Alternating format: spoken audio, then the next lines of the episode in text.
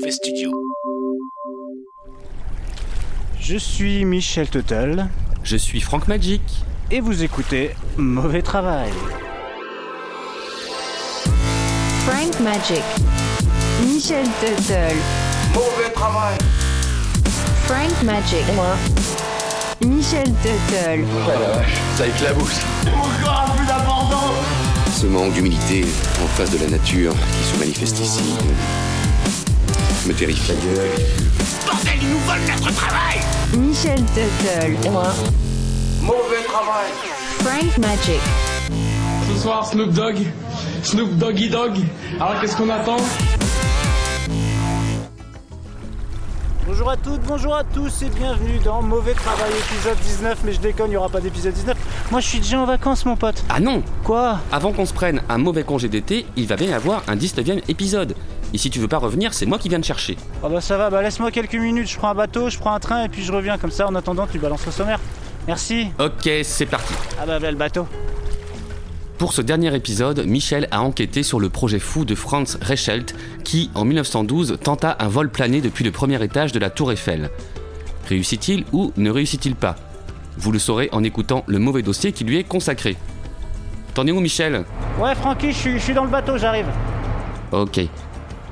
On passera ensuite au jeu, un Mari Popo Bispo que Michel nous a concocté et dans lequel je vais affronter Bertrand Porter et Ben Violence que nous recevrons ici dans le mauvais studio.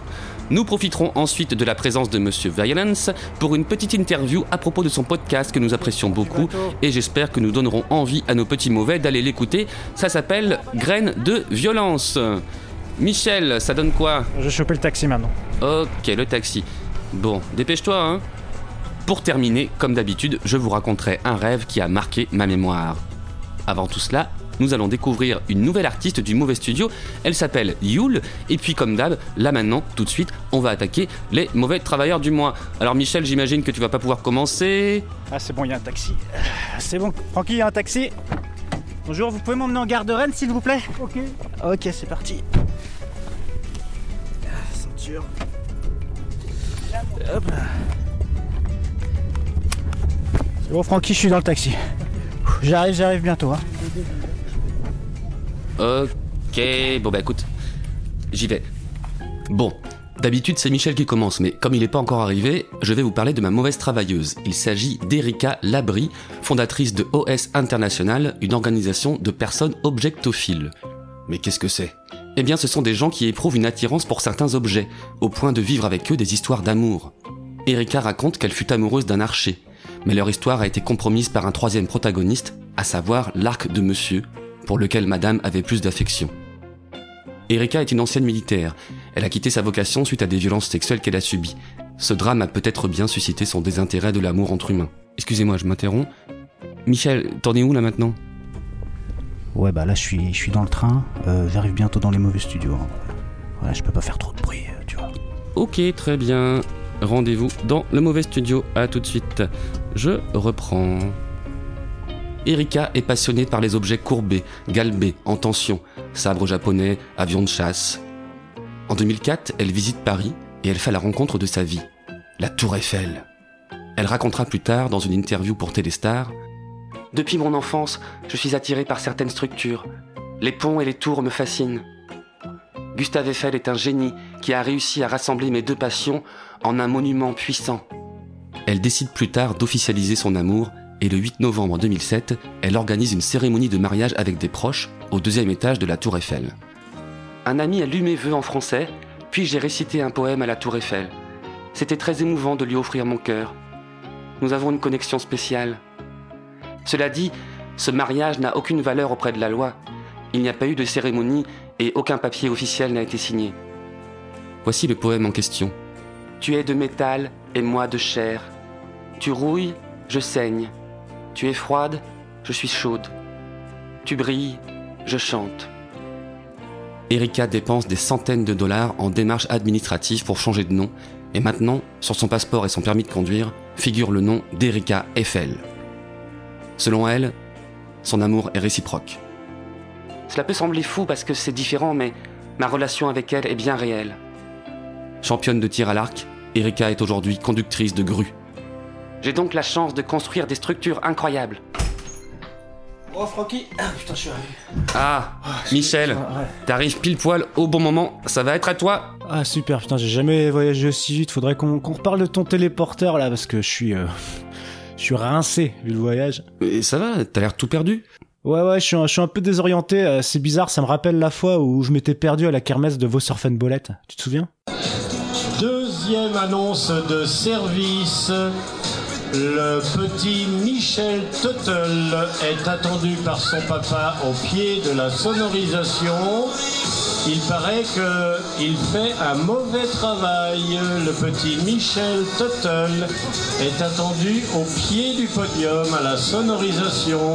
Attention Michel, un mauvais travail, c'est compliqué après. Dur souvenir pour mon petit Michel. Allez, j'envoie mes mauvais travailleurs du mois. Si un jour nous devions éditer un mauvais guide Michelin, ce restaurant y aurait facilement sa place. Et pour cause, le concept de la chaîne australienne Karen's Dinner tient au fait que le comportement des serveurs est très déplacé à l'égard des clients. Oui, je sais, c'est curieux, mais apparemment ça fonctionne très bien, comme l'atteste la popularité des restaurants sur le réseau social TikTok chinois à base de vidéos très courtes. Le slogan non mensonger de la chaîne est très clair. Nourriture délicieuse, serveur exécrable. Oui, oui, Francky. Alors comment ça se passe? Bah, au moment de franchir le pas de la porte d'entrée des restaurants, tu pourras voir ce très sympathique panneau. Prenez place et fermez là.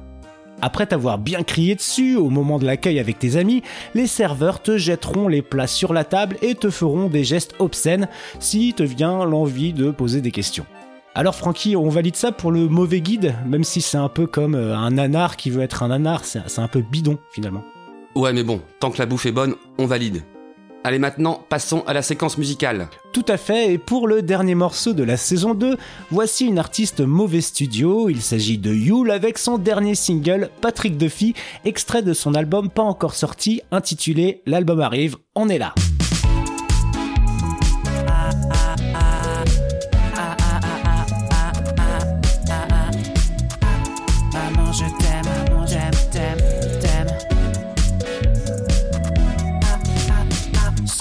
Sans crier gare, sans prévenir, sans crier gare. Tu m'as dit comment ça va, tu m'as dit comment ça va. Eh, mais je crois que tu t'égares, je crois que tu t'égares. T'es comme une supernova, t'es comme une supernova. J'aime vraiment pas ton costard, je ne suis pas vraiment canevas. Désolé, je me suis couché tard, j'aime un peu trop le calva. Arrête de dire je suis bizarre et j'ai rêvé de Shiva. Et toi tu me redis bonsoir. Je ne suis pas trop chivasse. J'aime les trucs à base de poire. Tu as dit comment ça va. C'est toi t'es un peu bizarre. J'ai pas d'autre rime en va. Dis Codrine tu me déçois. Pantalon cosmique Cosmique. Chemise électrique. Cosmique Buffy Patrick Buffy et Électromagnétique. Cosmique J'aime pas le plastique J'aime les élastiques Ecclésiastique Ecclésiasynthétique Mais pas d'éthique Il est pathétique Les politiques Les pôles et cuites Duffy Patrick Buffy et Drazik Électromagnétique Cosmique 1, 2, 3, 4, je mange un truc. 1, 2, 5, 6, je mange un tuc. J'ai cité une marque, je dois en dire d'autres. Apéritif, curly chipster, mini pizza de velin. Quand on mange, tu peux plus t'arrêter. C'est vraiment pas très malin, c'est pas bon pour la santé. Sur Yuka disent que c'est malsain. Mini pizza de velin. Quand tu peux plus t'arrêter. C'est vraiment pas très malin. Ingrédients farine de blé, huile de palme et de colza. Et mental râpé séché, lécithine de soja. Ingrédients farine de blé, huile de palme et de colza. Et mental râpé séché, lécithine de soja. Buffy Patrick, Buffy et électromagnétique, cosmique. J'aime pas le plastique, j'aime les élastiques, ecclésiastique, ecclésiasynthétique, mais pas d'éthique, il est pathétique, les politiques, les et cuites, électrique. Buffy et Razik, électromagnétique, électromagnétique, cosmique. Yule à l'instant avec Patrick Buffy dans Mauvais Travail. Michel, c'est le moment d'attaquer le mauvais dossier du mois. On envoie le jingle. Jingle. L'histoire particulière de Franz Reichelt. Alors, lors de la toute première émission, nous vous avions parlé d'un homme qui s'était tué à bord de sa fusée artisanale en voulant vérifier que la Terre est plate. Eh bien, pour ce mauvais dossier, on a décidé de vous parler d'un autre inventeur inconséquent et d'une vidéo qui m'a un peu traumatisé il y a quelques années. Et de temps en temps, je sais pas pourquoi, j'y retourne et l'effet de malaise est toujours le même. En fait, je me mets dans la peau du protagoniste et c'est très inconfortable, même si celui-ci s'est mis dans cette situation de manière très volontaire. Ouais, par contre, Michel, je te rappelle que notre podcast est classé dans la catégorie humour. Ouais, je sais, mais on avait un peu dit qu'on avait carte blanche et je suis retombé là-dessus, donc euh, juste avant. Euh, et puis, euh, bah, je suis un peu comme euh, attiré, en même temps repoussé par cette histoire et par ce qui euh, pouvait se passer dans la tête du personnage. Et au passage, étant très sujet au vertige dès que je suis sur un escabeau, cette histoire me fait encore plus peur, mais vous comprendrez pourquoi. C'est pour cela que même si cette vidéo est assez connue, j'avais envie de creuser un peu pour en savoir plus. Si vous êtes très sensible à des sujets tels que la mort, le suicide ou autres thèmes, on ne peut plus glauque, vous pouvez zapper directement à 26 minutes 39. parce que, évidemment, c'est pas un sujet très drôle, ne m'en voulez pas. Alors pour commencer, Francky va vous décrire la vidéo de façon très brute pour ceux qui ne l'auraient pas vue et ensuite on vous donnera des explications. Tout à fait, parce qu'avant de connaître l'histoire, comme c'était pas le cas avant que Michel m'en parle, j'avais d'ailleurs jamais vu la vidéo, on peut tomber facilement sur ce petit film sur internet sans contexte, ou avec, dans des documentaires sans forcément avoir tous les tenants et les aboutissants de l'histoire. Je commence. Première image, on voit que le film est très daté, genre année 1900. Un homme curieusement habillé, avec des vêtements amples, plus épais que des habits ordinaires. Il arbore une grosse moustache et un béret, béret qu'il enlève pour saluer en souriant face à la caméra après avoir fait un tour sur lui-même. En guise de transition, un panneau qui dit Comme s'il eût pressenti l'horrible sort qui l'attendait, le malheureux inventeur hésite longuement avant de se lancer dans le vide. On voit ensuite l'homme debout sur une chaise, elle-même posée sur une table. De par l'environnement autour de lui, il semble qu'il soit dans un bâtiment assez haut dont la structure semble être en fer. L'homme semble avoir déployé son manteau qui ressemble à un genre de parachute. À ses côtés, deux hommes assistent à la scène. L'homme agite ses bras dans son manteau qui ressemble un peu à une couette de lit. On devine évidemment qu'il va sauter dans le vide et tenter de voler avec son accoutrement, ce qui semble complètement improbable. Il pose un pied sur une rampe de l'édifice et fixe le vide. Il fait un geste en avant, se rétracte. Il fait ça pendant 40 longues secondes et il saute. Via une autre caméra au sol, on assiste à sa chute, très lourde, du premier étage de la tour Eiffel. Le plan d'après, on voit une foule portant l'homme et une autre personne mesurant le cratère produit par l'inventeur. Clap de fin. Mais alors, pourquoi avoir fait cela me direz-vous? Eh bien déjà, on va vous présenter le personnage. Franz Reichelt, qui a francisé son nom en François, était originaire de Bohème autrichienne, ce qui correspond à l'actuelle République tchèque. Il était tailleur dans le quartier de l'Opéra, rue Gaillon, dans le deuxième arrondissement de Paris, et gagnait bien sa vie avec son métier. Il vivait dans la capitale depuis 1900 et est devenu français en 1911. En plus de son métier, Franz a une passion, l'aviation qui, dans les années 1900, est en ébullition. Effectivement, à la fin des années 1800, les premiers vols ont lieu avec en tête le français Clément Adair à bord de son avion inspiré de la chauve-souris. Le truc fonctionne à base de moteurs bicylindres à vapeur d'alcool. Le premier vol a lieu en 1890 avec Léol, c'est le nom de son premier avion. La démo n'a pas été forcément probante à base de seulement faire des bons, mais c'est le début de l'aventure aérienne. Vient ensuite le planeur des frères Wright, le Flyer, un avion à moteur 4 cylindres de leur invention. Le test se fera dans les dunes de Kitty Hawk en Caroline du Sud en 1903. Ils feront 4 vols, dont un remarquable sur 284 mètres pendant 59 secondes. Petite ellipse parce que le sujet n'est pas l'histoire de l'aviation, et nous arrivons à octobre 1908 au camp de Mourmelon où Henri Farman réalise un vol de 17 minutes. Vient ensuite Louis Blériot qui vole 47 km en une heure. Vous l'avez compris, dans le ciel ça devient sérieux et les inventeurs sont au taquet. Malheureusement, si les performances des avions s'améliorent, eh bien le nombre d'accidents augmente. L'enjeu de cette époque est donc de sécuriser les avions en les équipant de parachutes, parachutes qui existent déjà mais ne sont pas faits pour fonctionner en mode automatique et ne sont pas assez résistants face à la force du vent rencontré lors d'un saut en avion. Franz, en tant que fan d'aviation, est sensible à cette problématique, et puis il pourrait se faire un nom, passer à la postérité et gagner de l'argent en inventant le parachute du turfu. C'est donc là qu'intervient le vêtement bizarre de Franz que l'on voit sur la vidéo. Un système de petites tringles et de courroies permet de déployer une toile de quelques mètres carrés de soie et de tissu imperméable. Quand il est dans sa boutique et que les clients essayent ses vêtements, il vante son parachute révolutionnaire qui sauvera la vie des aviateurs et motivera tout le monde à pratiquer cette activité risquée. Son invention, il la teste en 1911 dans la cour du 8 rue Gaillon, en lançant des mannequins à quelques mètres, sans succès. Puis, la même année, selon West Éclair, il tente lui-même l'expérience à Joinville, sautant d'une hauteur d'une dizaine de mètres sans plus de réussite, mais heureusement, la chute est amortie par une épaisse couche de paille. Comme il le dit, Le vêtement n'a pas eu le temps de prendre le contact de l'air. Mais si j'avais 50 ou 100 mètres au lieu de 25, le résultat serait merveilleux. Et je le prouverai un jour.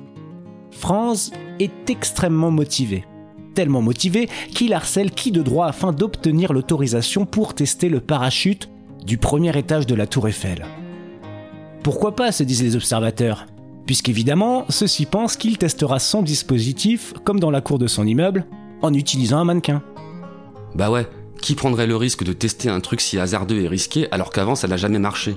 Bah tu sais, Franz était très déterminé et certain que son invention allait fonctionner. Et pour la préfecture, c'était très clair. L'expérience se ferait avec des mannequins comme à chaque fois qu'un inventeur teste un parachute, ce qui était apparemment courant à ce moment-là. De plus, la zone serait interdite au public aux endroits où les mannequins devraient atterrir. Ce n'était pas connaître l'inventeur qui voulait frapper un grand coup en dévoilant son invention géniale à un public présent pour l'occasion. Nous sommes le 4 février 1912, le matin, il fait à peu près 0 degré. L'homme arrive sur les lieux, sans mannequin et arborant fièrement son parachute, enfin sa combinaison noire et assez volumineuse. D'ailleurs, on le voit dans la vidéo, il se montre, il tourne sur lui-même et salue la caméra. Des journalistes sportifs et des professionnels de l'aviation sont présents pour l'occasion.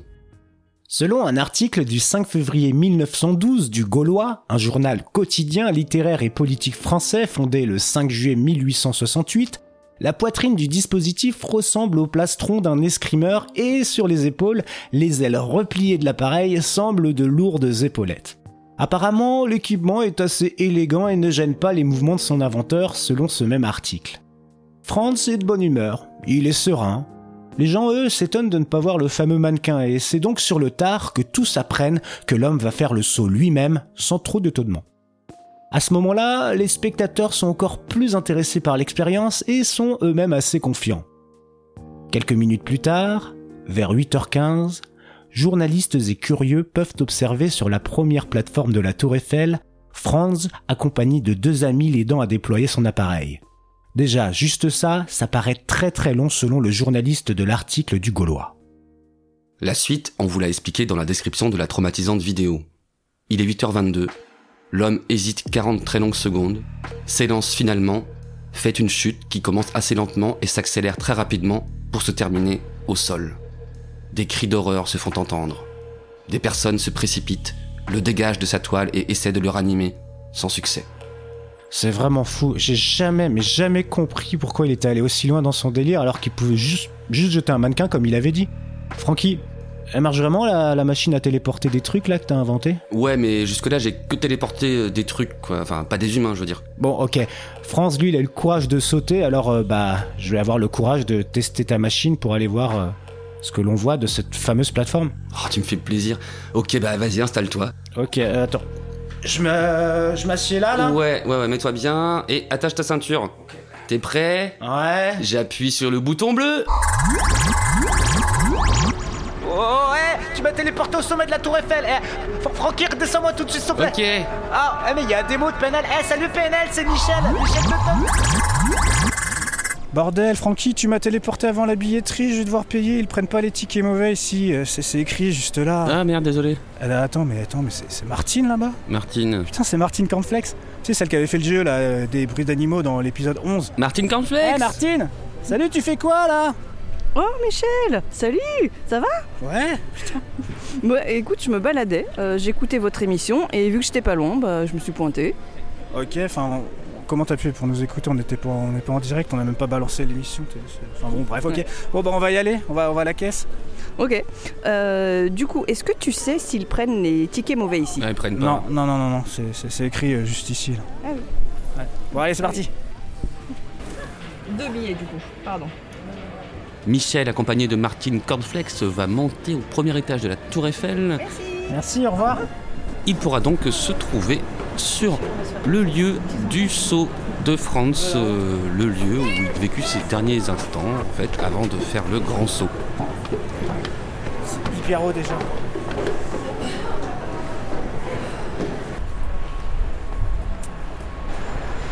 On est donc à l'intérieur de la tour Eiffel au premier étage et a priori nous sommes à l'endroit. Alors là, il y a de la flotte qui nous tombe dessus alors qu'il fait très beau, c'est très curieux. Ah, du pipigeon. Voilà la première aléa du direct, mon petit Francky. Donc on est à l'intérieur de la tour Eiffel au premier étage et a priori nous sommes à l'endroit où a sauté Franz et nous sommes donc à l'intérieur d'autres Trocadéro et en face de nous, même si on ne peut pas le voir puisque de l'autre côté de la tour Eiffel nous fait face, il y a le champ de Mars. Et donc là, bah, on peut voir, on peut voir ce qu'a vu Franz. Et, euh, et à mes yeux, là, les gens, c'est vraiment, euh, vraiment des fourmis. Alors, depuis quelques années, je crois que c'est depuis 2014, euh, histoire que les gens délaissent un peu moins le, premier étage, parce que bah, les gens préfèrent aller directement à l'étage, hein, comme PNL, enfin au sommet comme PNL. Eh bien, ils ont fait des petits sols en verre. Voilà, donc c'est assez charmant. Je te propose d'aller faire un tour dessus, Martine, si, si, si tu es assez courageuse, parce que moi, je te le dis, je le ferai pas. T'es- d'accord tu... Oui, oui, j'y vais. Ok, t'as pas l'air très stressé, c'est impressionnant. Vas-y, je, moi je me tiens loin et je, te, je te tends le micro et tu me décris ce que tu vois.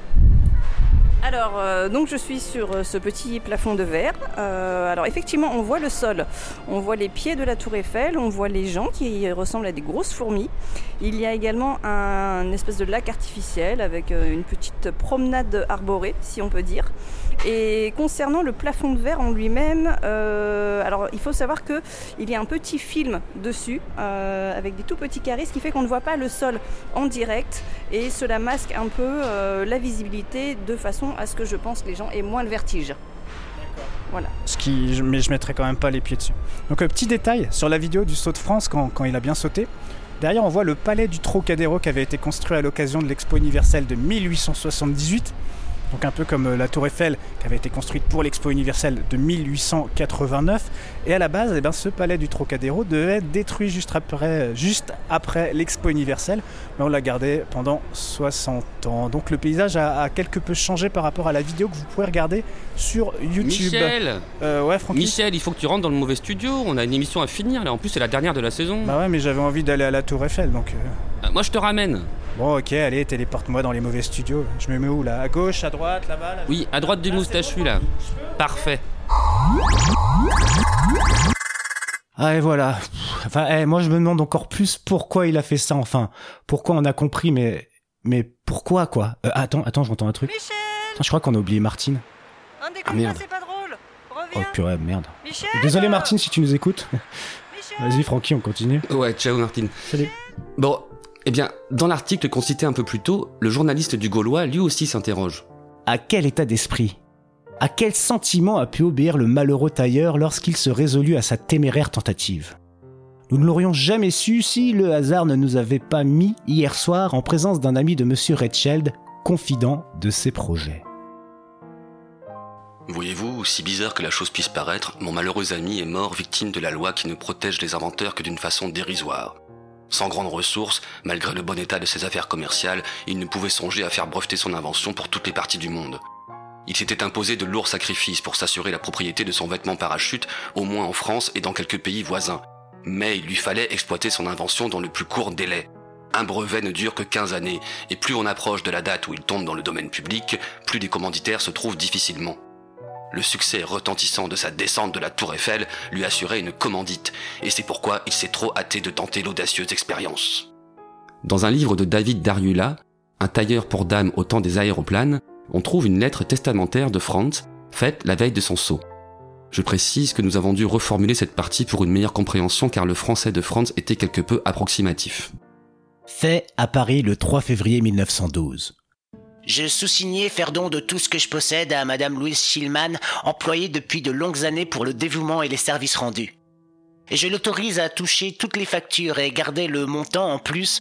Je voudrais que dans le cas où mon invention porterait ses fruits, que l'on verse à cette personne une rente annuelle de 1500 francs dans le cas où mon invention rapporterait moins de 3000 francs.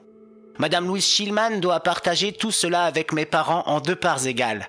Mais je vous prie de faire savoir à mes parents que je ne voudrais jamais que ma sœur Katharina ne touche quelque chose. Je vous prie donc, Madame Schillman, de bien exécuter ma dernière volonté et excusez-moi de la douleur que je pourrais vous causer. Envoyez mes vêtements à mon père ainsi que mes bijoux, ma bague et ma montre. En vous embrassant bien sincèrement, Rachel Huirugaillon. Dans un article de 2009, un journaliste conclut un article qui, sur certains points, est un peu contradictoire avec les versions trouvées ça et là en disant François Rechel n'aurait pas été victime d'une folie narcissique, mais du marché.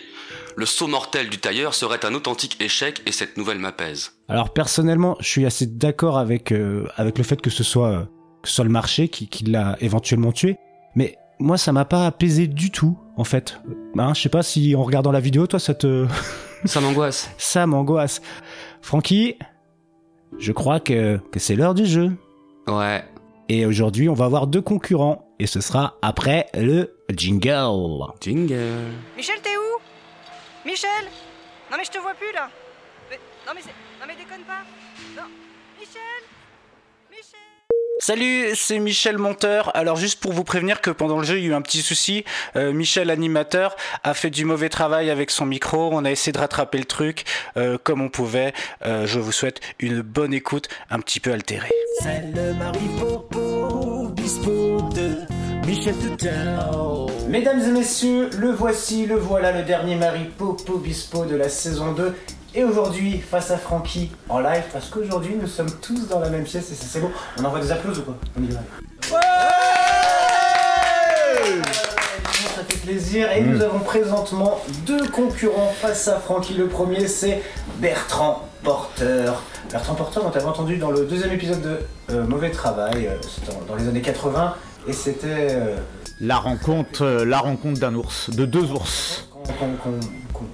Qu'on salue, hein, s'il nous écoute. Les deux ours, oui.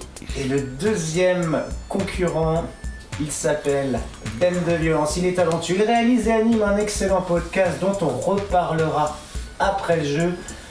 Voilà, on, on salue, on, on l'aime très très fort. Salut à toi Ben de Violence. Hum, Salut à toi Michel Total. Tu vas bien Salut à toi Franck Magic. Salut mec. Ça va et vous C'était un plaisir de te recevoir dans le mauvais studio. Ah, Merci, c'est beaucoup d'honneur. Je suis très fan de Nous votre sommes émission. euh, euh, honorés euh, dans, tout- dans tous les sens, voilà. Allons, allons. Euh, donc, Mutuellement honorés, voilà ce que je voulais dire.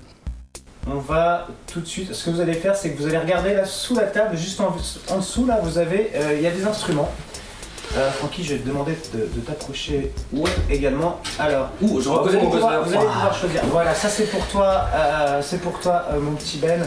C'est un instrument euh, local euh, brésilien. Et donc dedans il y a des graines, donc ça s'invente pas, c'est pour toi. Putain, mais oui. On a un tambourin euh, du côté de Bertrand.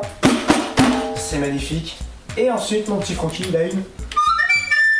Une petite flûte, hein, un petit peu comme, comme d'habitude. Alors, je rappelle que les buzzers, c'est lorsque, enfin, quand je vais faire le, le, le teasing, en fait, vous allez pas intervenir, vous allez pas me couper. Vous allez juste prendre la main en premier en faisant sonner le buzzer avant que, voilà, après, quand je vais raconter euh, mon histoire. Est-ce qu'on est d'accord? Est-ce qu'on est bon? Est-ce qu'on est chaud? On est au top. On va pouvoir envoyer euh, le jingle C'est le Maripopo Bispo de chanteur, chanteuse, acteur, acteuse, film de Michel Tutel. Premier, Marie Popo Bispo. Attention, c'est parti. J'irais bien faire un tour de côté de la terre, exploser la Maison Blanche, mais y a Will Smith qui veut me taper. Faut pas faire chier.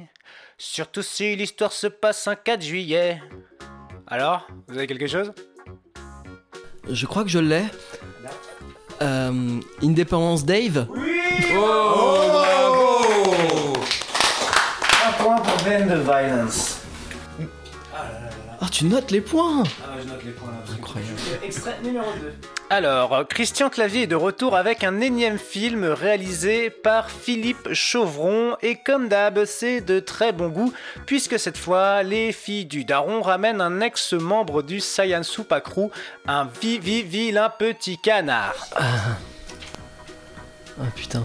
ouais, effectivement. Alors, attends. Tu peux, tu peux la, la refaire, non? Non, tu peux pas. Euh, c'est un mec, euh, en tout cas son, son nom c'est deux syllabes répétées. Il a fait un truc, c'était représente tous les hum, hum, représente tous les. Je crois que j'ai pas la ref, moi. Non, je... Oui, mais Je alors... me souviens mais- du groupe, mais non, je moi, me je- souviens de Visselou, mais c'est pas lui.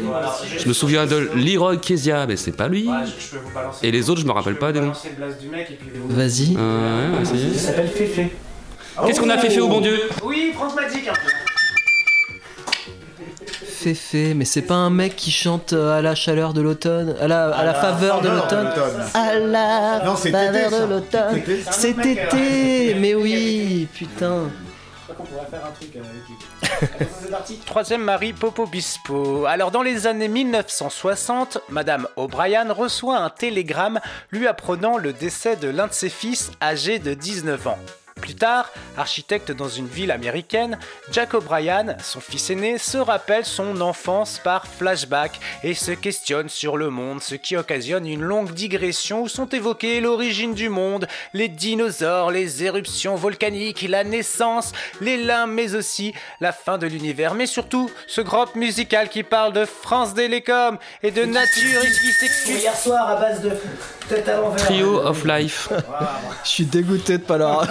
Dégoûté d'avoir eu d'avoir buzzé genre une demi seconde après toi quoi. En plus, j'ai même pas vu le film, mais j'ai soupçonné que c'était ça. Quatrième. Quatrième déjà.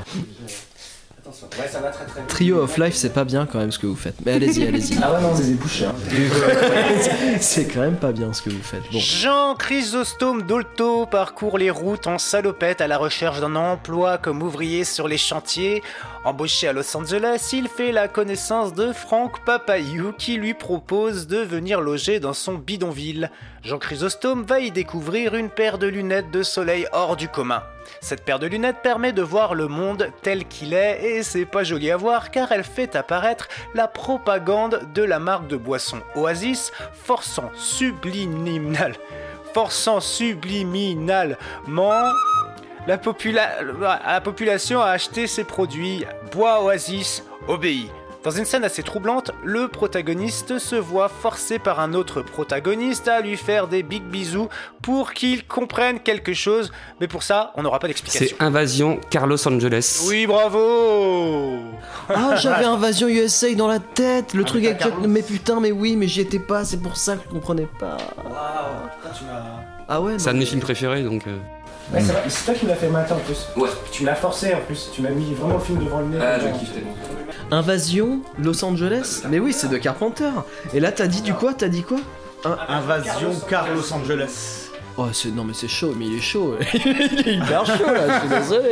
C'est pour Non, ça mais- qu'il faut le battre. En plus, moi j'avais Invasion USA dans la tête, donc je pouvais jamais faire le rapprochement avec, euh, avec euh, Carlos, tu vois, et j'étais j'étais là, mais où je le mets, Carlos? Allez, cinquième Marie Popo Bispo. Celui-là, c'est le plus tendu que j'ai. Alors, vous voyez pas, il y a Francky, il est déjà en train de souffler dans son billet. Ouais, mais stress, en J'ai plus, dit on pas- entend Eh, J'ai dit, j'ai dit, truc 5, il est déjà en train de, de se- Le truc à graines est prêt. Putain, il- Vraiment, vous voyez pas, il me menace. C'est flippant. Moi, je préfère jouer sur Skype, hein, je vous le dis. Alors, c'est l'histoire d'un mec au début des années 1940, Patrick Foster T, qui meurt dans son manoir du Xanadu, vaste domaine palatial de Floride. D'ailleurs, là-bas, il y a des moustiques et ils te piquent pas, non, ils t'empalent Le gars, en calanchant, prononce dans un dernier souffle un mot. Rosebud et laisse, et laisse s'échapper de ses mains une boule à neige. Une nécrologie en forme d'actualité cinématographique raconte l'histoire de la vie de Patrick, comique extrêmement riche. La mort de Patrick fait sensation dans le monde entier Et le journaliste Jerry Thompson a pour mission de découvrir le sens du mot Rosebud. Est-ce un lieu caché, le surnom d'une femme? Pour percer le mystère, Thompson va rencontrer tous ceux qui ont connu Patrick, amis et associés qui lui auraient tous tourné le dos à cause de vannes toxiques sur les personnes handicapées. Ces interviews sont accompagnées à chaque fois de flashbacks gênants où l'on peut voir Patrick réciter ses textes façon mec bien constipé. Ah, je l'ai, mais c'est Oui. complètement pété. C'est c'est pire que mes, mes jeux de mots pétés. C'est Patrick Teen Citizen Kane. Waouh Putain la vache Michel, euh, pff, tu vas loin. Patrick Team Citizen. Mon dieu. Ah ouais, ouais, ouais, c'est. Faudra, qu'on- faudra quand même qu'on trouve des nouveaux jeux parce qu'on on risque d'être euh, un, peu- un peu à court, quoi. Ouais, je suis pas sûr que ça reviendra le Marie Popo Bispo parce que là. Moi je la trouve merveilleuse. Honnêtement, Mais- mais je, oui, c'est je la incroyable. trouve merveilleuse. Euh, Patrick Patrick Team Citizen. Ouais. Après. euh, Est-ce que ça vaut les rois ma gueule Je sais pas. Oh, ça va, tu vas pas revenir avec ça. Ah ouais, je vais. Allez, sixième Marie Popo Bispo. Allez, allez, allez, allez. Bertrand, Allez. je. Oui, je- il faut que je On est remonte. en train de sonner le tambourin brésilien. Après avoir eu les Castaner à vif, on dirait du Stéphane de Groot. Après avoir eu les Castaner à vif à cause de ses tournages avec Martin Scorsese ou avoir été le beau-père d'un certain Ben Stiller, Bob décide d'avoir recours à la chirurgie esthétique et plus précisément, il aura recours à la Michelin plastie afin de jouer d'autres genres de rôles et aborder le rôle de ses rêves, à savoir celui d'un pneu. Et ça marche Il est embauché par Pantin Duquieux pour un rôle de pneu meurtri- meurtrier. Un film pas banal. Ouais. En tout cas ce qu'il verra plus tard à Cinémag. Il ajoutera également que le tournage l'a littéralement crevé. C'est Rubber de Niro? Francky, il était dans ma tête. Je l'ai eu un peu plus tard. Mais oui, mais c'est ça. C'est trop ou deux là. dans ma tête. Ah, c'est vrai qu'on a, on a une logique commune aussi qu'on a bien entraînée. Il va vraiment falloir qu'on arrête ce jeu. Mm.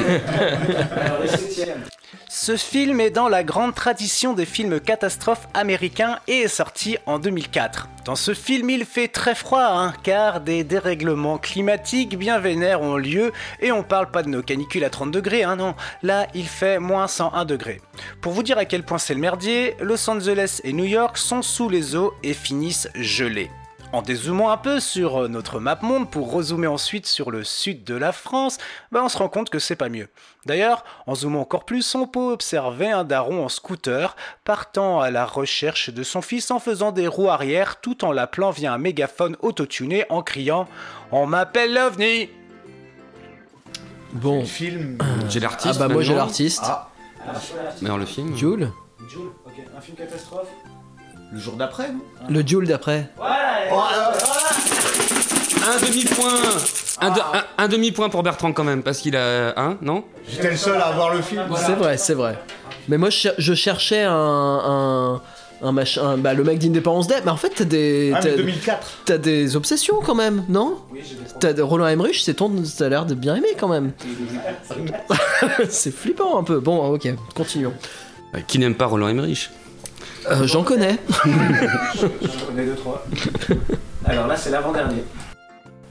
Alors, alors le prochain, c'est- c'est Tiffany Fenwick qui m'a dit Ça, tu devrais pas la faire parce que c'est une, c'est une Franck Magic en termes de Marie Popo Bispo. Ah. Mais je vais quand même la faire. Ça va être bien pété encore. Mais c'est elle qui l'a trouvé en tout cas. donc, euh, hein.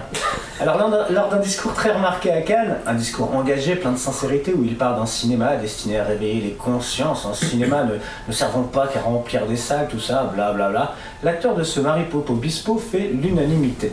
Je sais pas si vous avez suivi un peu le festival. Ouais, mais je l'ai.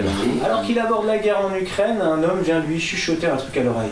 On entend vaguement cette personne lui dire Michael Bay, quel gros sou là Un astéroïde, gros Willis, Liv Tyler, mon pote, t'es pas prêt Ah, il eu là. Et notre acteur français de ne pas bégayer en répondant à son interlocuteur Ok, on y va. euh. Encore qu'il faut trouver le. Il se remet face à son pupitre et s'adresse une dernière fois au public. Bon, euh, les consciences, la guerre, tout ça, ça me casse bien les couilles. Moi, faut que j'y aille, j'ai un, j'ai un monde à sauver.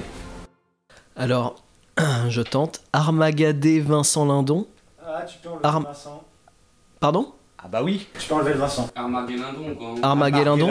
Ouais, vous avez tous un point? Ah, bah, ah, bah, ouais, ouais, ouais. Ah, c'est lui qui l'a dégueulasse. eu. C'est lui qui a- Armageddon. c'est lui qui a trouvé le premier. J'avais Vincent euh, Lindon. Armageddon, voilà. Maguelindon Ouais. Oui. Ouais. Ouais, c'est ça. Non, il a un point pour. Vincent Armageddon. C'était pas évident Non, mais c'est vrai que des fois, trouver des le. fois, on met le prénom et des fois on met pas le prénom. Mais on sait, oui, on sait pas trop. Ouais, j'avoue. Tout ne peut pas être aussi parfait que Team Citizen Kane. Je pense, voilà. Bon, là, c'est le dernier. Celui-là, j'ai vraiment trouvé. euh, je vous le dis, j'étais aux toilettes. et- Donc ça, ça va être bien à chier quoi. Alors le prochain Maripopo Bispo pourrait faire l'objet d'un épisode du podcast de Benjamin. Oui monsieur, Noël et Layam, deux frères, mais pas les deux qui jouent à chat perché sur la tour Eiffel, avaient fondé jadis un groupe de rock du nom de la fameuse boisson propagandiste dont je parlais il y a quelques minutes quand j'évoquais l'excellent Invasion Carlos Angeles. Ces deux frères ne s'entendent plus du tout et se séparent.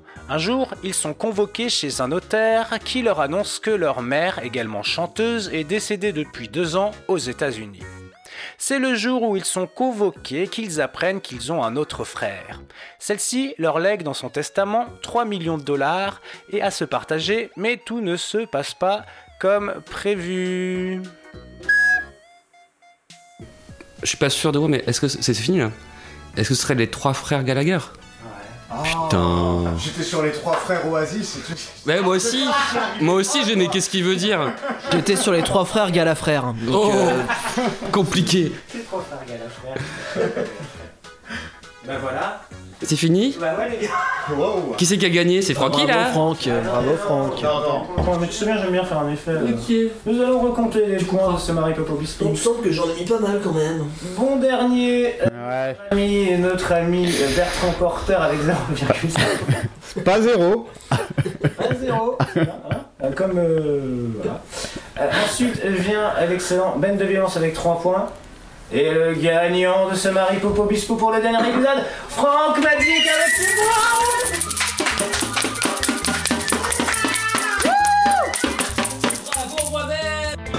Putain, il déchire Franck Magic.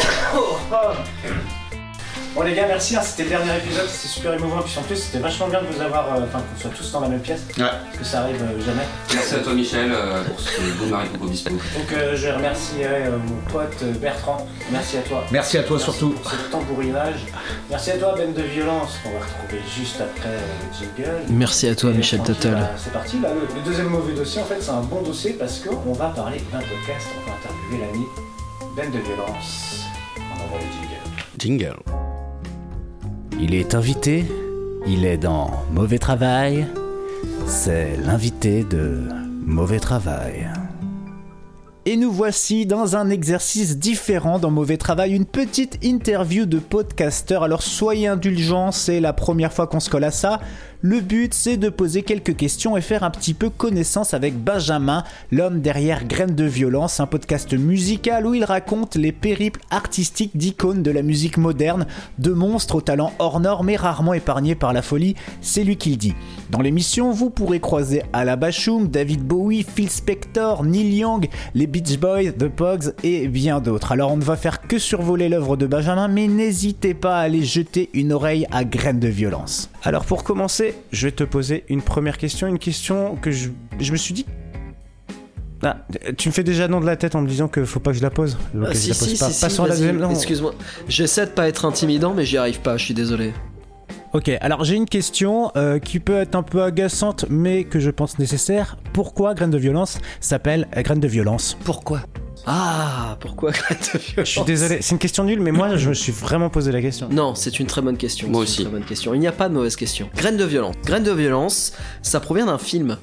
Ça provient d'un film de Richard Brooke euh, qui a été réalisé dans les années 50 euh, avec euh, Sidney Poitier et d'autres gens. C'est un des premiers rôles de Sidney Poitier dans le rôle d'un élève euh, d'un élève euh, euh, difficile parce que c'est un petit peu le c'est un petit peu la version préhistorique de Esprit rebelle, euh, de, de- de- des, films de lycée euh, difficiles.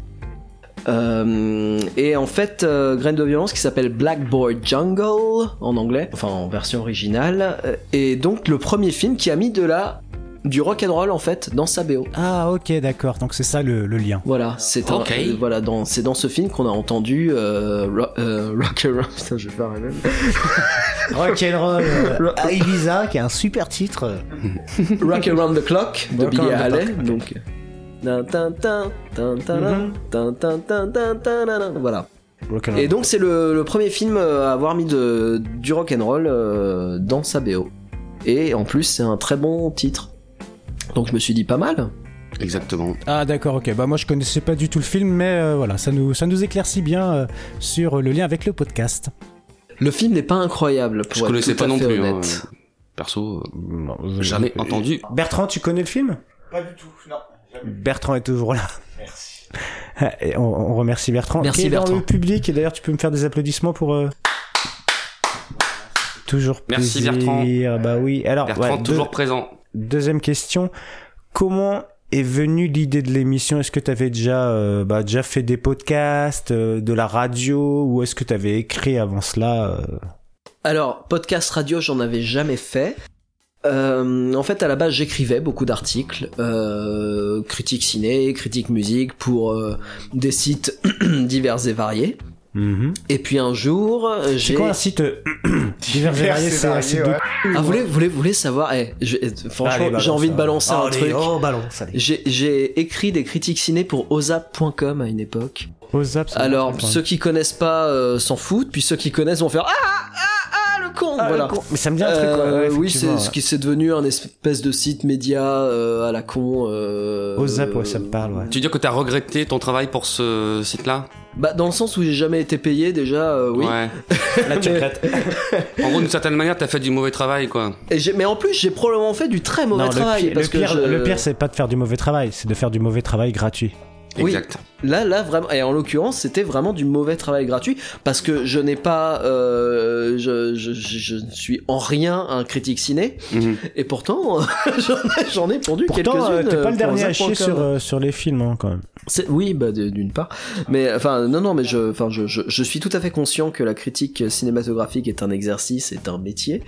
Euh, et vu que je vous parle de cette expérience qui doit maintenant avoir à peu près 10 ans, euh, j'ai pas très envie de revoir ce que j'ai écrit à cette époque-là euh, sur- pour ce site. Ah, voilà. c'est- c'est- C'est-à-dire que t'as le même syndrome que nous avec le premier épisode de Mauvais Travail, en fait. Ouais.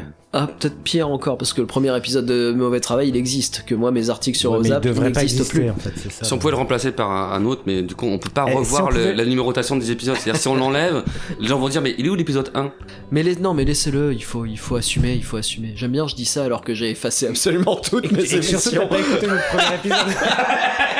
Ceci dit, C'était le mec. Attends, attends, attends, ça, ça, faut le dire aussi. C'est que ce mec, euh, moi j'ai beaucoup de respect pour euh, pour Benjamin déjà pour ça. C'est que le mec, en fait, il- son podcast, il a à peu près, t'as à peu près 10 ans ton podcast en fait. Il est né en, bah avec, justement, j'allais y arriver. Euh, j'ai écrit, j'ai, j'écrivais pour un- une web radio qui s'appelle Piaf, avec deux i, qui existe encore aujourd'hui. Voilà, ouais, PIF. Et, euh, et en fait, je faisais des articles pour le site, et à un moment donné, le mec m'a, dit, mais tu veux pas faire des podcasts, et c'est comme ça que je m'y suis mis, en fait. Et effectivement, là, on parle de 2014. Ok. Voilà, donc effectivement, c'est un peu vieux. Pas 10 ans quand même, faut pas déconner, mais eh, pas si. Alors, on a tous un épisode un peu plus hard à pondre que les autres. Et toi, ton épisode le plus difficile à écrire ou à produire, c'était lequel Et quand je dis le plus dur, c'est euh, ça, ça peut être émotionnellement, ça peut être parce que voilà, c'est des sujets, euh, un artiste qui t'a vraiment touché ou euh, techniquement et tout ça. pourquoi? Alors, il y, y en a plusieurs qui ont été compliqués. Parce qu'effectivement, faut, faut voir déjà que je, je parle. Euh, Graines de violence, le, le, le principe de Graines de violence, c'est de, c'est quand même de parler de, de, de parcours douloureux, hein, de parcours euh, de, de gars euh, qui avaient pas toujours toute leur tête ou qui étaient, euh, qui avaient un passé compliqué, qui, enfin voilà, j'essaye de parler de leur œuvre en contextualisant l'existence et le et, et le, le- dans quel contexte ils vivent. Ils ont créé, ouais. Voilà. Donc des fois, il y a des trucs qui sont assez durs. Dernièrement, j'en ai fait un sur Johnny Thunders. Euh, qui a été assez compliqué dans le sens où euh, Johnny Thunders est un mec qui s'est quand même largement détruit et dont, dont on se rappelle plus comme un, un vague junkie que comme un mec qui a fait de la musique quoi. Euh, donc lui, en l'occurrence, son histoire est très triste, mais c'est pas c'est pas cet épisode-là qui a été le plus compliqué.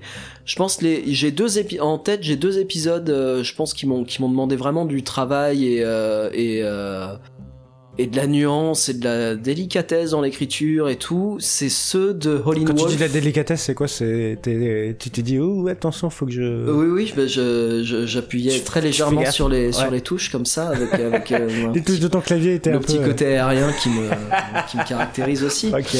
Euh, Ça s'entend très bien en podcast en plus. ça. c'est important.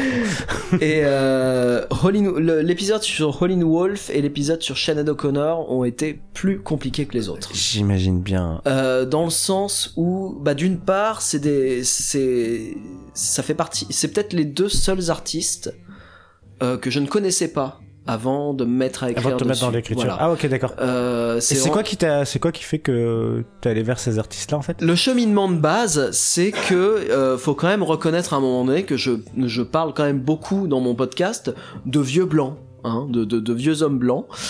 Et, euh, et à un moment donné, je me suis un petit peu fait mon autocritique en disant ce serait bien un petit peu que ça varie. Voilà. Et d'ailleurs, je tiens à prévenir que dans l'avenir, mes prochains épisodes euh, des Graines de violence, j'ai l'impression, j'ai l'intention de continuer à, à un petit peu varier les sujets. J'en avais marre de d'écrire sur des sur des hommes qui avaient 80 balais et qui étaient quasiment morts ou qui l'étaient déjà. Et donc je me suis dit ce serait bien un petit peu que tu varies euh, voilà, que tu varies sur les sujets et tout et euh, et du coup, en fait, Holly Wolf et Shannon O'Connor, l'un comme l'autre, ont été des, euh, des sujets que j'ai découverts en fait et qui m'ont euh, et qui m'ont un peu ébloui en fait en lisant sur eux et tout et en me disant mais en fait il faut absolument raconter euh, Enfin, j'ai j'ai vraiment envie de raconter ces histoires-là, et ça a été des émissions un petit peu défi parce que le blues de Holly Wolf, je le, en plus c'est vraiment un putain d'univers. Hein. C'est un truc, euh, enfin bah, encore maintenant, même si j'ai fait une émission là-dedans, je me considère. euh, T'étais noyé encore? ah ouais, je me considère complètement, euh, comment dire, euh, Novice. Novice, exactement. Je cherchais le mot. Merci.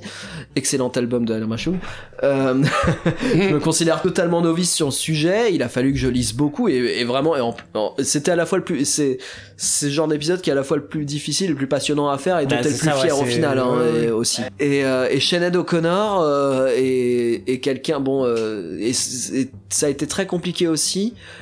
Olin Wolf, les sources, il y en avait beaucoup, mais beaucoup étaient euh, légendaires. C'est-à-dire, c'est euh, peut-être qu'il s'est passé ça, pas si, voilà. euh, le si blues, mais en même temps, vraiment- c'est ça la richesse du blues aussi, c'est que la légende participe vraiment. Ouais, c'est Légende urbaine. euh, Exactement, et c'est ça qui ça te fait ça te fait tout un contexte, tout un, un côté surréel et tout qui est très sympa à raconter. Que Voilà. il aurait fait si, on sait pas. si Bah c'est rien que le, le, le fameux Voilà. Robert Johnson qui aurait rencontré le diable euh, et c'est comme ça qu'il aurait appris la guitare et le chant. Enfin, c'est Normal. c'est- très chouette à raconter ce genre. Non mais de tout ça c'est normal quoi, ça c'est l'histoire du rock les gars, laisse tomber, c'est l'histoire du rock quoi, moi je suis content de trouver des mecs comme ça, que... toi des mecs de ta génération sur internet qui s'intéressent à ces mecs là quoi, qui a rencontré le diable et qui lui a offert une guitare, franchement t'es un héros pour moi mec, excuse-moi de t'avoir coupé, je te laisse continuer, pardon.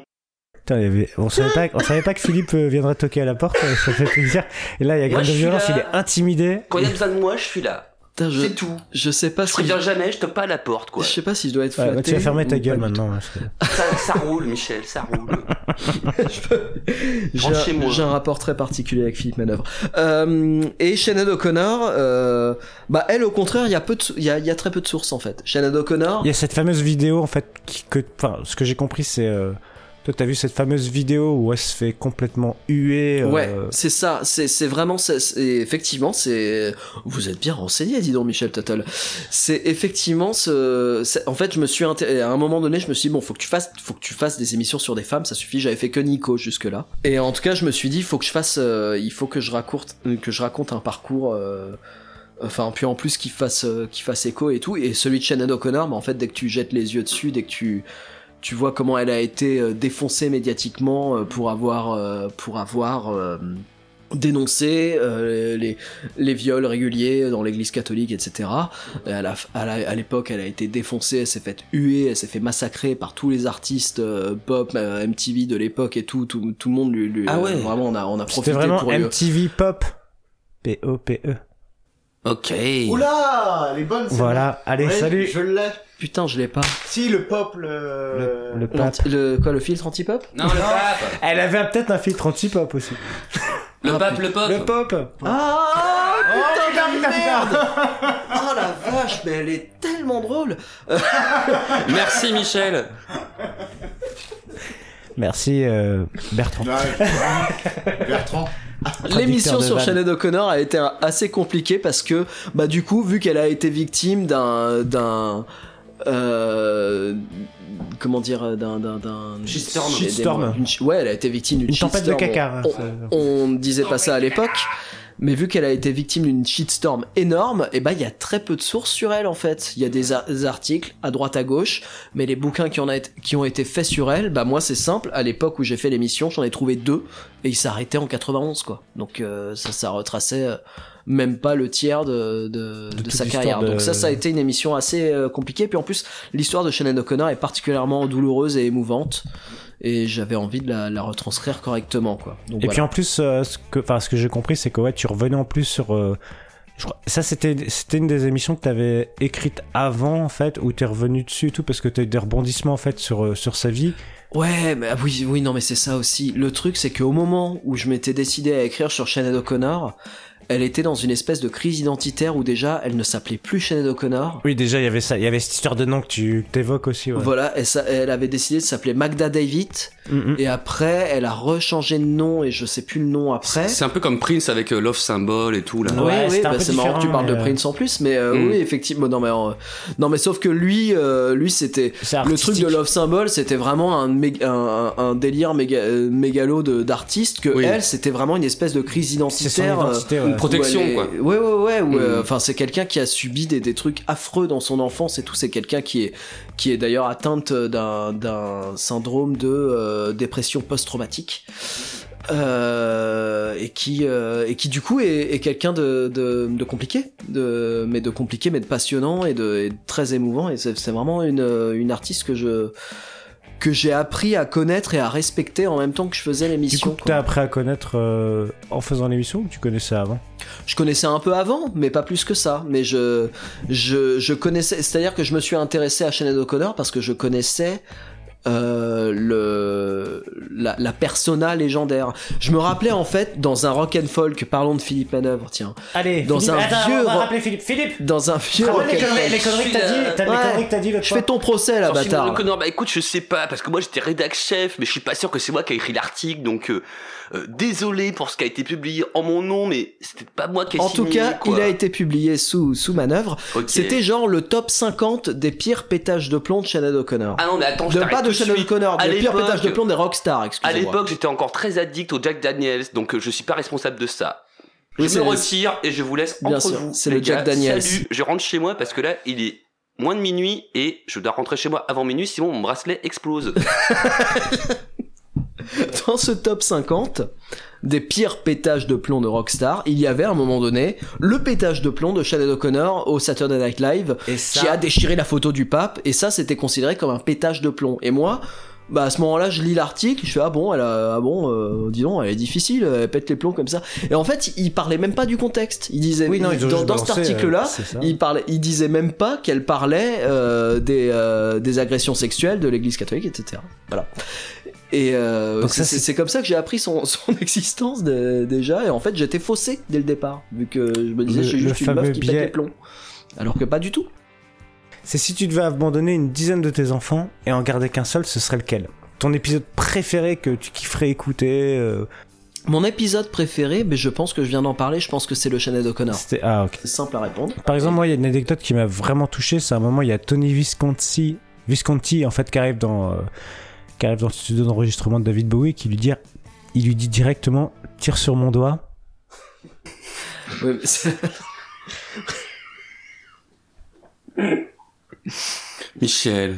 ouais, mais alors si tu spoil mes meilleurs épisodes, à un moment donné, on peut pas s'entendre. C'était quand même dire. Michel Michel T'es con T'es con Bon bah voilà, je crois qu'on en a terminé donc euh, avec les questions. hein. Il y aurait eu beaucoup de choses à dire, mais allez écouter ce podcast Graines de violence, il est vraiment excellent. Mais avant euh, de terminer euh, sur Graines de violence, eh bien nous on a une petite tradition. On aime bien offrir un cadeau à nos invités. Et là, mon gars, on t'a préparé un petit cadeau juste parce que c'est toi. Et ce petit cadeau, tu vas le trouver en baissant ton bras juste en dessous, sous la table. Tu vois un petit papier craft et là, tu trouves ce petit cadeau qu'on t'a préparé pour toi. Alors c'est un petit, Ah c'est un petit triangle Euh, En papier craft. Oui, voilà, c'est un, triangle en, pa- en papier craft. Très modeste, hein, beaucoup Euh, moins modeste que ce qu'il y a à l'intérieur, évidemment. Scotché avec des petits morceaux de scotch. Et c'est un énorme pochon de weed Mais oui Bravo la drogue Alors, euh, ce sont des graines d'épinards. je peux pas, j'arrive pas à lire là, le truc il est niqué. Monstrueux de viro- monstrueux de virolet. Voilà, épinards monstrueux de virolet. Ce sont des graines d'épinards monstrueux de virolet. Tu ne sais pas encore tout. En fait, tu vas, on va te montrer une vidéo qu'on a tournée euh, pas plus tard qu'hier et dans laquelle nous avons conditionné ces graines pour qu'elles soient vraiment, vraiment pertinentes pour te les offrir. Donc cette vidéo, on te la montre euh, à l'instant. Tu pourras la, tu pourras après la résumer après pour nos auditeurs. Tu vois, tu pourras dire ce que tu as vu. Voilà, tu pourras. On te montre la vidéo. On va faire une coupure dans l'émission après. Hein, donc les auditeurs, vous savez que on on va les montrer cette vidéo qui dure euh, même, même pas une minute et il va vous raconter ce qu'il a vu. Et 29 secondes plus tard. Ce sont de véritables graines de violence que tu viens de voir. en oui. fait. oui, oui, oui, mais oui, il me fallait la vidéo pour le comprendre au moins. tu vois maintenant quel- qu'est-ce qu'elles ont vécu avant d'arriver Ouais. euh, jusqu'à Bah, toi. écoute, mais- Ce sont de vraies graines de violence. Oui, faut savoir que Frank Magic et Michel Tuttle viennent de me, viennent de me montrer des images d'une violence incroyable. Euh, ils m'ont même pas prévenu avant, ils m'ont pas fait un trigger warning ou quoi. Non, non, ils m'ont juste balancé le truc sous les yeux. Bon, bah voilà, très clairement, ce sont des graines de violence. Et voilà. Et nos auditeurs, en fait, euh, quand on passera de l'épisode, en fait, on aura un peu teasé cet épisode. On aura déjà montré cette vidéo en leur disant qui serait notre prochain invité? Devinez et on mettra cette vidéo là. Donc du coup, tu avais des questions à nous poser apparemment. Oui, alors. Ah, il, a, il a sorti un petit calepin. Des questions pour nous. Eh salut, c'est Michel Monteur, je coupe la séquence parce que Ben nous a posé pas mal de questions mais la séquence aurait été beaucoup trop longue. Alors on vous propose de retrouver cette séquence dans un futur épisode de Mauvais Journal. Allez, petite ellipse à la fin de ces questions et on prend congé de Graines de Violence, le podcast à retrouver sur toutes les plateformes. Bah merci mon pote, et du coup on va enchaîner tout de suite avec le rêve de... Francky Le rêve de Francky. C'est un rêve qui commence par un réveil. Ta gueule. Je me redresse. Je me suis cogné contre un tuyau. Te v'là bien réveillé. Je suis dans un atelier, plein d'armatures et de tissus, couché en boule sur une paillasse. Et voilà un type façon début 20e en habit du dimanche, avec chapeau de circonstance et moustache bien fournie. Allez, lève-toi, mon stagiaire. C'est aujourd'hui peut-être que Francky va prendre son envol. Direction la grande falaise de Ploie. Je connais ça, c'est en Bretagne. L'instant d'après, je suis sur la route à bord d'une locomobile modèle 48 Gunboat Speedster, une voiture routière des années 10. Mais on est en quelle année? Mais t'es toujours pas réveillé, toi Tu t'es pris un sacré coup sur la tête. On est en 1911. Mon rêve comporte un anachronisme. La locomobile modèle 48 Gunboat Speedster est un modèle de 1917. Mais vous, vous êtes qui? Oh mais t'es complètement atteint, toi Je suis Frank Schreichelt, l'inventeur Et tu es mon stagiaire depuis un an déjà Ok, je suis donc en stage longue durée chez Franz Reichelt, l'homme qui voulut voler depuis la tour Eiffel, quelques mois avant qu'il fasse le grand saut vers la mort. Il arrête la voiture. Nous voilà aux falaises de Ploie. Enfile ton nouvel équipement, c'est parti L'instant d'après, je suis au bord de la falaise, vêtu d'un truc qui ressemble à un mix entre le costume de Batman version Adam West et une combinaison d'apiculteur. En bas, une mer déchaînée. Derrière moi, Franz déborde d'enthousiasme. 104 mètres 104 mètres Assez pour prendre le contact de l'air et planer au-dessus de la mer. Attendez Franz, hors de question que je saute dans le vide. Francky, tu n'as pas le choix, c'est marqué là. Il me brandit un document avec ma signature dessus. Il s'agit de notre convention de stage où il est précisé L'engagement de Monsieur Magic Frank prendra fin le jour de l'obtention du brevet par Monsieur Reichelt Franz pour sa formidable machine à voler. En d'autres termes, je suis le cobaye de France pour tester son invention vouée à l'échec. Mais j'ai à peine le temps de réaliser ma situation. Allez, c'est parti Envole-toi, petit oiseau, et tends bien les bras Qu'il me pousse dans le vide. France, ça marche toujours pas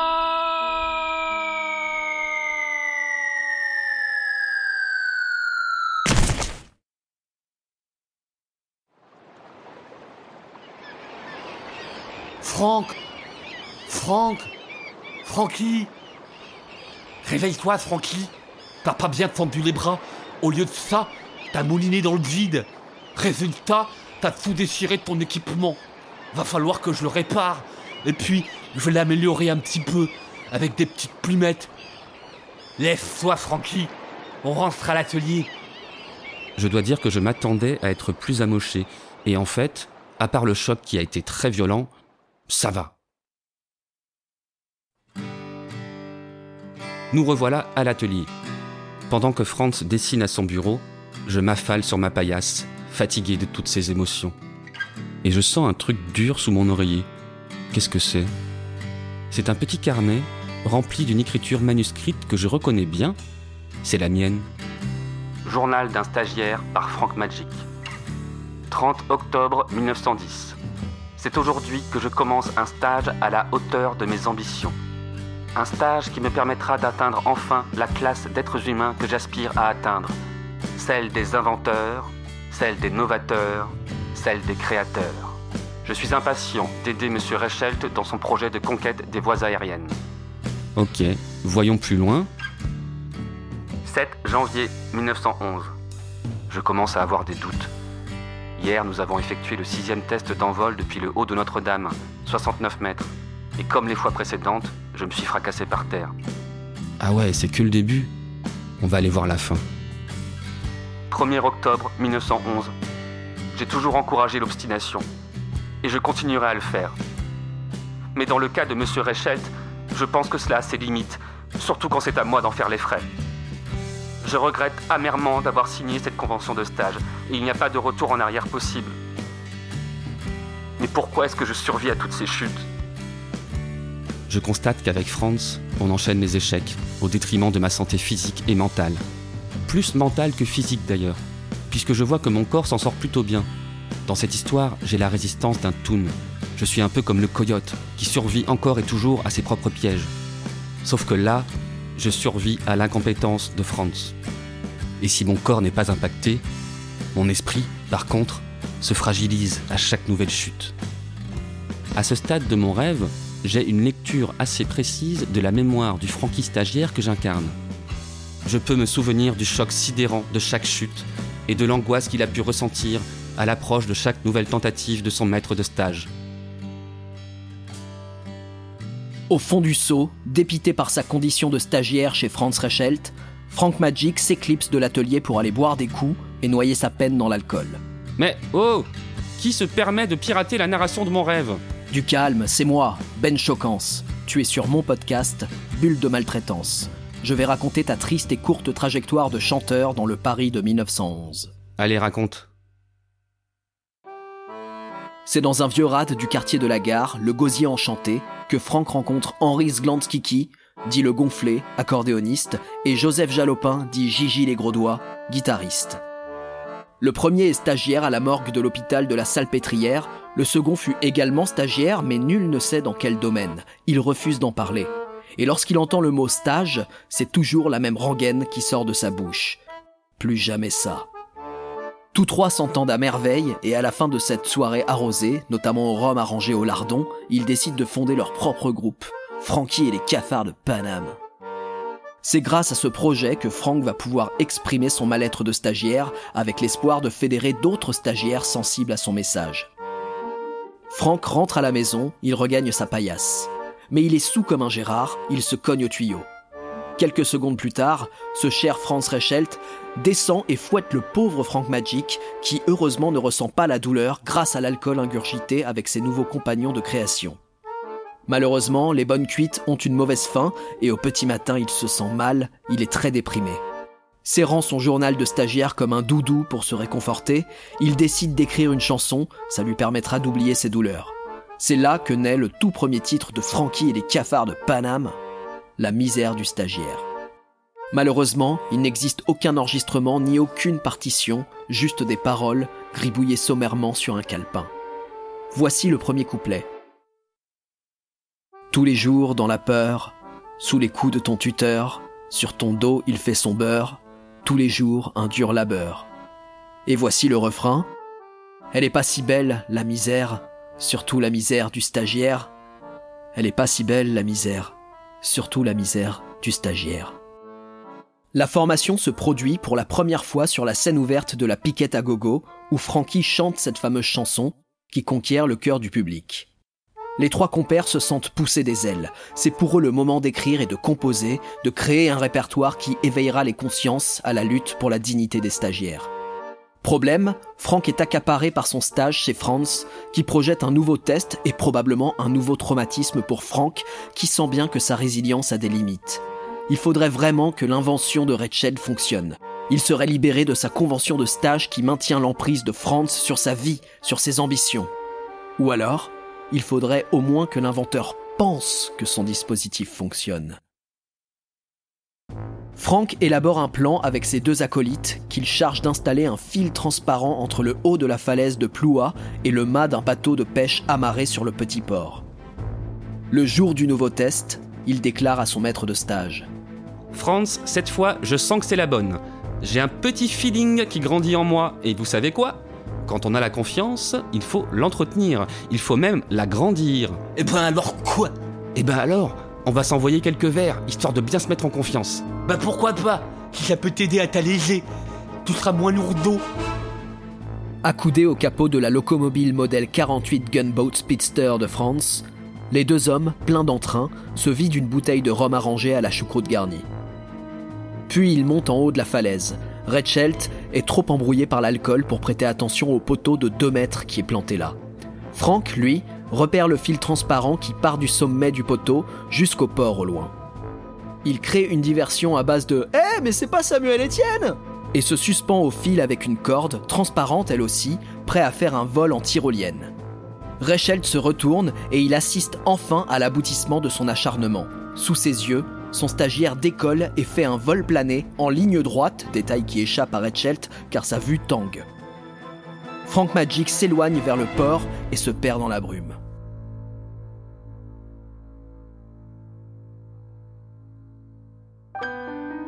Franz Rechelt, convaincu, décide de montrer son invention en public en effectuant lui-même le vol.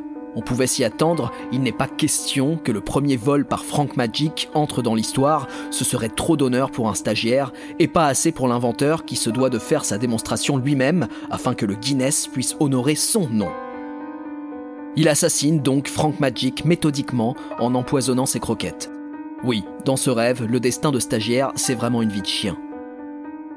Nous arrivons au 4 février 1912, au premier étage de la Tour Eiffel, où Franz Recheld fait le beau devant la caméra. Future star de YouTube, oui, mais la chute est fatale, il meurt sur le coup.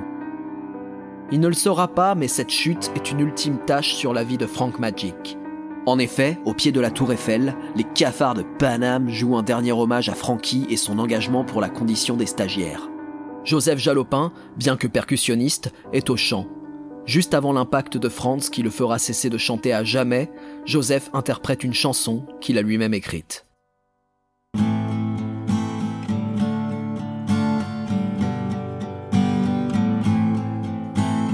Plus jamais ça, plus jamais ça, plus jamais ça,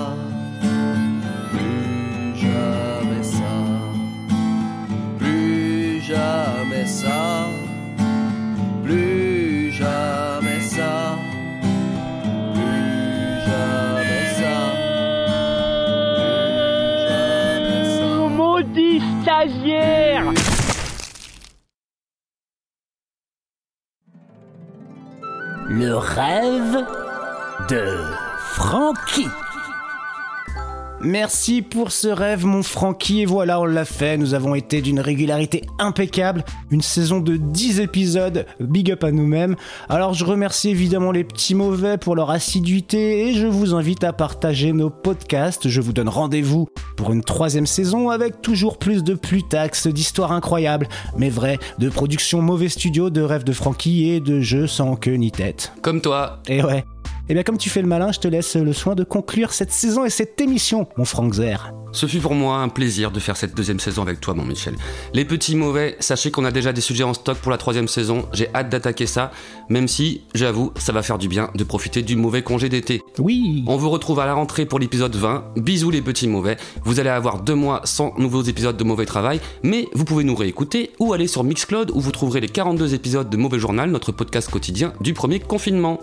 Je vous souhaite bon courage pour cet été et des câlins par la suite. Allez, Ciao wow salut les petits mauvais Bisous les petits mauvais. Mauvais studio.